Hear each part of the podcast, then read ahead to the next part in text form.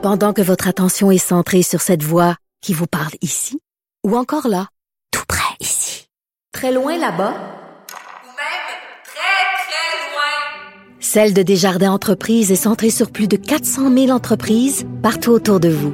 Depuis plus de 120 ans, nos équipes dédiées accompagnent les entrepreneurs d'ici à chaque étape pour qu'ils puissent rester centrés sur ce qui compte, la croissance de leur entreprise.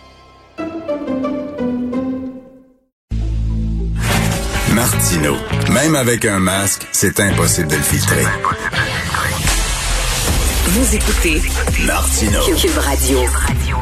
Alors, Caroline Fourret est une intellectuelle française de premier plan, une femme courageuse qui euh, combat les, euh, les, extrémistes religieux depuis longtemps. Elle est euh, essayiste, elle est réalisatrice de documentaires, réalisatrice d'un formidable film de fiction, Sœur d'armes. On va peut-être s'en parler à la toute fin de l'entrevue.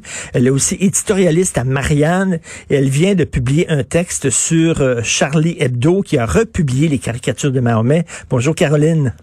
Bonjour Richard. Bonjour. Alors, euh, votre texte, la moitié des moins de 25 ans pensent que Charlie Hebdo a eu tort de republier les caricatures de Mahomet. C'est extrêmement déprimant, c'est Caroline.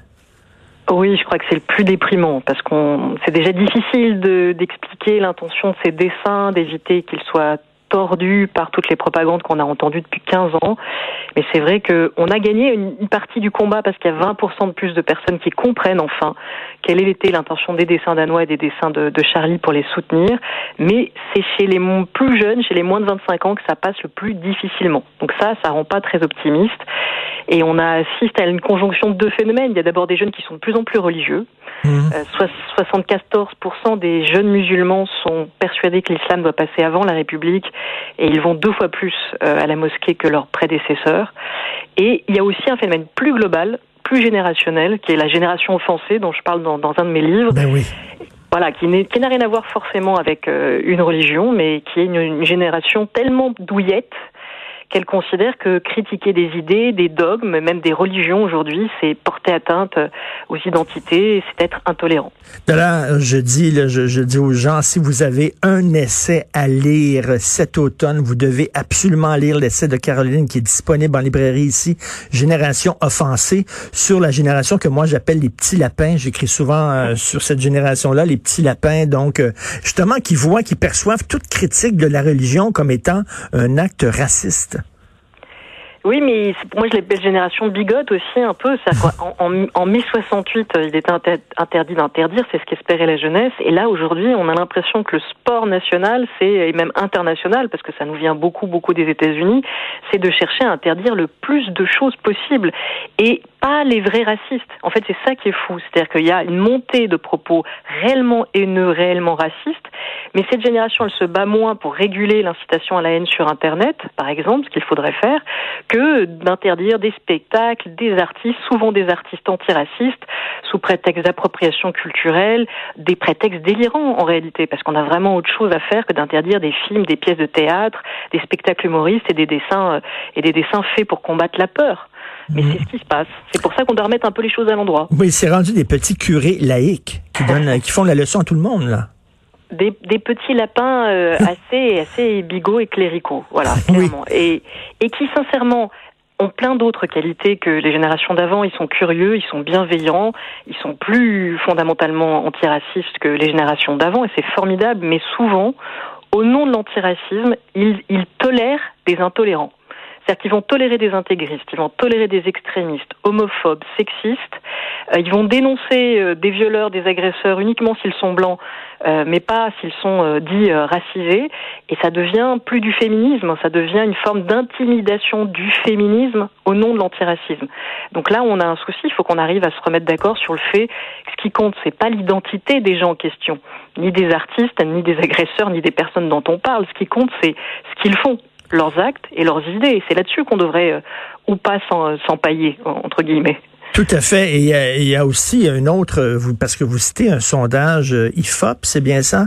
Euh, mm-hmm. Et dans ce, sondage, ce sondage-là, on apprend aussi que c'est quoi? 74 des jeunes musulmans qui croient que le Coran aurait préséance sur le code criminel en France, finalement. Oui, que les lois religieuses sont supérieures aux lois de la République, ce qui était la croyance des catholiques euh, avant la séparation. Mais c'est bien pour ça qu'on a imposé la séparation du politique et du religieux, des églises et de l'État. Et ce qui est, ce qui est terrible, c'est de voir que tout ce processus est à refaire.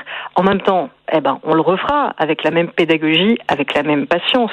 Mais on n'est pas aidé. C'est-à-dire que quand on fait, quand on a traversé ces siècles pour expliquer à l'Église catholique qu'elle devait rester chez elle et qu'elle ne devait pas s'imposer ou se croire supérieure commune, on était au moins tous rassemblés à peu près à gauche. Mmh. Là aujourd'hui, il nous manque des alliés à gauche. Il y a des gens à gauche qui ne veulent plus mener ce combat de clarification simplement parce qu'ils se disent la religion musulmane est une religion minoritaire.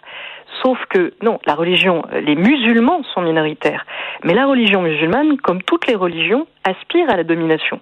Donc si on ne combat pas la domination même dans des pays où l'islam est minoritaire, on va se retrouver avec une remontée du sexisme, une remontée de l'intolérance et une remontée de la bigoterie chez les nouvelles générations. Mais surtout, c'est très mal connaître les musulmans aussi, parce qu'il y a beaucoup, beaucoup de musulmans qui, euh, qui sont, qui luttent contre les extrémistes au sein même de leur religion. Je veux dire, la plupart des musulmans sont modérés et en ont ras-le-bol aussi de ces extrémistes-là qui parlent en leur nom.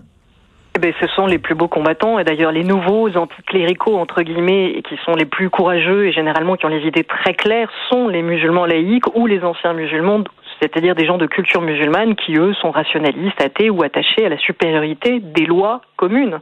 Et effectivement, c'est notre chance d'avoir notamment des, des enfants de l'immigration algérienne qui ont fui les islamistes en Algérie dans les années 90 et dont les parents ont été menacés de mort et savent le prix de la liberté et qui, quand ils viennent au Canada ou quand ils viennent en France, se disent on va pas revivre ça. Moi, euh, vous, Richard, nous tous, on mène mmh. ces, ces clarifications en, en, finalement avec eux en les suivant quelque part parce que c'est eux qui nous ont alertés en premier et c'est là qu'il y a une source d'espoir en réalité parce qu'il existe toujours une gauche laïque, Charlie, à la fois antiraciste et laïque qui, euh, qui, qui, qui, tient bon. Mais, euh, mais la gauche identitaire nous nous facilite pas la tâche en nous accusant euh, de tous les maux d'islamophobie, d'extrême droite, quand on essaie d'être exactement en fait à l'opposé. Et souvent quand on essaie plus que de résister à la montée de l'identitarisme d'extrême droite, qui est une réalité. Tout à fait. Caroline, c'était vos amis, les gens de Charlie Hebdo, qui ont perdu leur vie. Vous avez euh, collaboré, je crois, quelquefois avec Charlie Hebdo. Vous auriez pu être présente à cette, euh, à cette réunion du comité de rédaction. Euh, qu'est-ce que vous dites aux gens? Il y a eu un texte ici qui a été publié dans Le Devoir au Québec qui a fait beaucoup réagir, où Odile Tremblay, l'auteur du texte, qui, qui disait, bon, je résume, mais quand même, c'est de la provocation euh, qu'elle a dit. Euh, sans, le dire, ils l'ont bien cherché, mais on, sent que les lignes, c'est ce qu'elle voulait dire. Là. J'ai travaillé cinq ans à Charlie Hebdo pendant l'affaire des caricatures et j'ai participé à leur publication avec un texte critique qui expliquait le contexte de ces dessins danois. Et je dois dire que la chose la plus douloureuse à vivre pour moi et pour, euh, pour les survivants de Charlie, c'est d'entendre des gens qui ont le privilège de pouvoir écrire dans la presse, de faire métier de journalisme ou d'intellectuel, dire des mots aussi graves que provocation. Dire provocation, c'est nier totalement le métier de journaliste, le métier d'intellectuel, c'est ne pas faire son boulot, qui est d'expliquer au grand public qui ne l'a toujours pas compris, en tout cas ceux qui ne veulent pas l'entendre, que ces dessins ont été publiés pour briser une autocensure et des menaces de mort, pour résister à des menaces de mort et ne pas perdre une liberté absolue que nous partageons tous, le droit d'informer sur des polémiques comme celle des caricatures, le droit de montrer et le droit de rire de ce qui nous fait peur, c'est-à-dire des extrémistes, des djihadistes, des intégristes. Si des gens ne sont plus capables d'employer les bons mots et, euh, cèdent à ce, à ce vocabulaire de lâche qui finalement justifie l'acte de tuer parce que parce que les terroristes ont tué parce qu'ils espéraient exactement avoir euh, des likes, des applaudissements ou des justifications a posteriori comme celle-ci. Donc non, Charlie n'a jamais provoqué. Charlie a essayé de lutter contre des menaces de mort qui visaient des dessinateurs danois en montrant l'objet de la polémique, ce qui est le métier de journaliste. Ceux qui ne font pas leur métier sont aujourd'hui nos pires adversaires, plus que les terroristes, plus que les tueurs. Caroline, vous euh, vous battez sur tous les fronts. Je vous admire beaucoup. Vous luttez contre l'extrême droite, contre l'extrême gauche identitaire euh, qui vous traite d'islamophobe. C'est c'est épuisant tout ça, non? Ça vous tente pas de temps en temps de de de de, de baisser les bras? Confirme, Richard. J'ai eu le droit, je me suis fait casser la gueule dans la rue par des fascistes qui m'ont traité de sale pédale. Je me bats depuis 15 ans contre l'extrême droite et je pense sincèrement que c'est justement en, incarnant une gauche courageuse qu'on pourra euh, éviter qu'il gagne et qu'il l'emporte à la fin de tout ça c'est crevant d'être pris en tenaille constamment entre ces identitaires d'extrême gauche et d'extrême droite. Épuisant, il faut toujours en permanence euh, remettre les choses à l'endroit, éviter les manipulations, les instrumentalisations. Et, dans un monde où l'interactivité nous sommes de réagir de, toujours de plus en plus vite. Euh, les mouvements de foule sur les réseaux sociaux sont tellement fréquents qu'on passe son temps à, à, se battre pour euh, qu'on ne torde pas ce qu'on est en train de faire, ce qu'on est en train de dire. Et ça, c'est, écoutez, c'est la raison d'être aussi de, métier d'informer et d'alerter. Et Caroline, j'avais ajouté une corde à votre arc, euh, un film de fiction que j'ai que j'ai regardé avec des images absolument spectaculaires. Je ne vous connaissais pas ce ce, ce, ce talent-là de faire des films de fiction avec vraiment des scènes incroyables où ce sont sœurs d'armes, ce sont des femmes qui ont pris les armes euh, pour lutter contre Daesh, contre l'État islamique. Est-ce que euh, ce film-là va sortir au Québec, vous croyez? Est-ce qu'il va être distribué au Québec? Oh Richard, ça serait, j'adorerais, j'adorerais. Le Festival de Toronto malheureusement ne nous a pas retenu. Je crois qu'on n'est pas très politiquement correct. On montre des, on montre des féministes, des jeunes féministes européennes qui rejoignent les Kurdes pour se battre contre les djihadistes. C'est un vrai film de guerre féministe, mais c'est pas un film de guerre féministe intersectionnelle. C'est un vrai film de guerre féministe laïque. J'ai l'impression qu'on s'est passé avec des amis. J'espère de tout mon cœur qu'il sera vu un jour euh, au Québec. Euh, pour l'instant, euh, voilà, il a été vu au Liban, il a été vu en Égypte.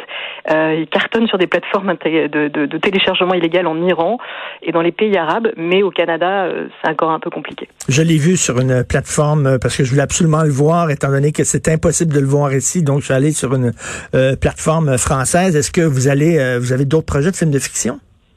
Ah, c'est une partie de ma vie désormais. Oui, j'ai plusieurs projets de fiction parce que justement, ça revient à ce qu'on disait en début d'émission.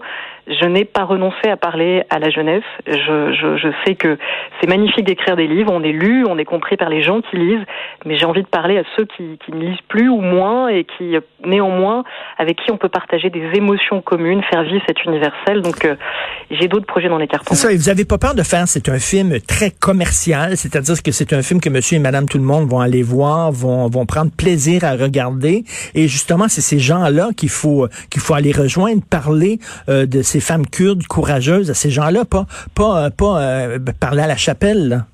Exactement, c'est ce qui d'ailleurs a déstabilisé ici quelques ben critiques de cinéma un peu mondains et snob, parce que euh, moi je leur ai dit mais je fais pas un film pour aller parler à ceux qui lisent déjà des, des bouquins Saint-Germain-des-Prés, ça m'intéresse pas, je leur parle déjà déjà et c'est formidable, mais non, j'ai fait un film pour parler aux jeunes Kurdes, Arabes, Européens et Américains et j'avais envie qu'ils aiment le même film de guerre pour qu'ils aient au fond quelque part l'empreinte du même récit à propos de la dernière guerre euh, internationale que nous venons de vivre. Et je peux vous dire que quand je sais et qu'on m'a rapporté et raconté ce qui se passe, ce qui s'est passé dans des salles de cinéma à Beyrouth, que j'ai vu des journalistes égyptiens émus en voyant des femmes euh, défendre, euh, défendre leur liberté aux côtés des Kurdes face aux djihadistes, et c'est un film qu'on a tourné au Maroc en plus avec des équipes très très très mélangées et multiculturelles.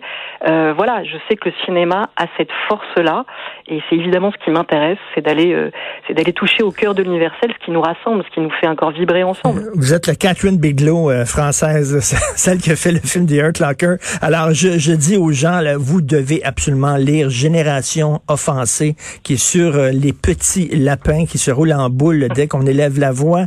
Donc merci beaucoup Caroline ne baissez pas les bras, mais euh, essayez aussi de respirer un peu entre deux combats. Caroline Fourret, merci. merci, ça.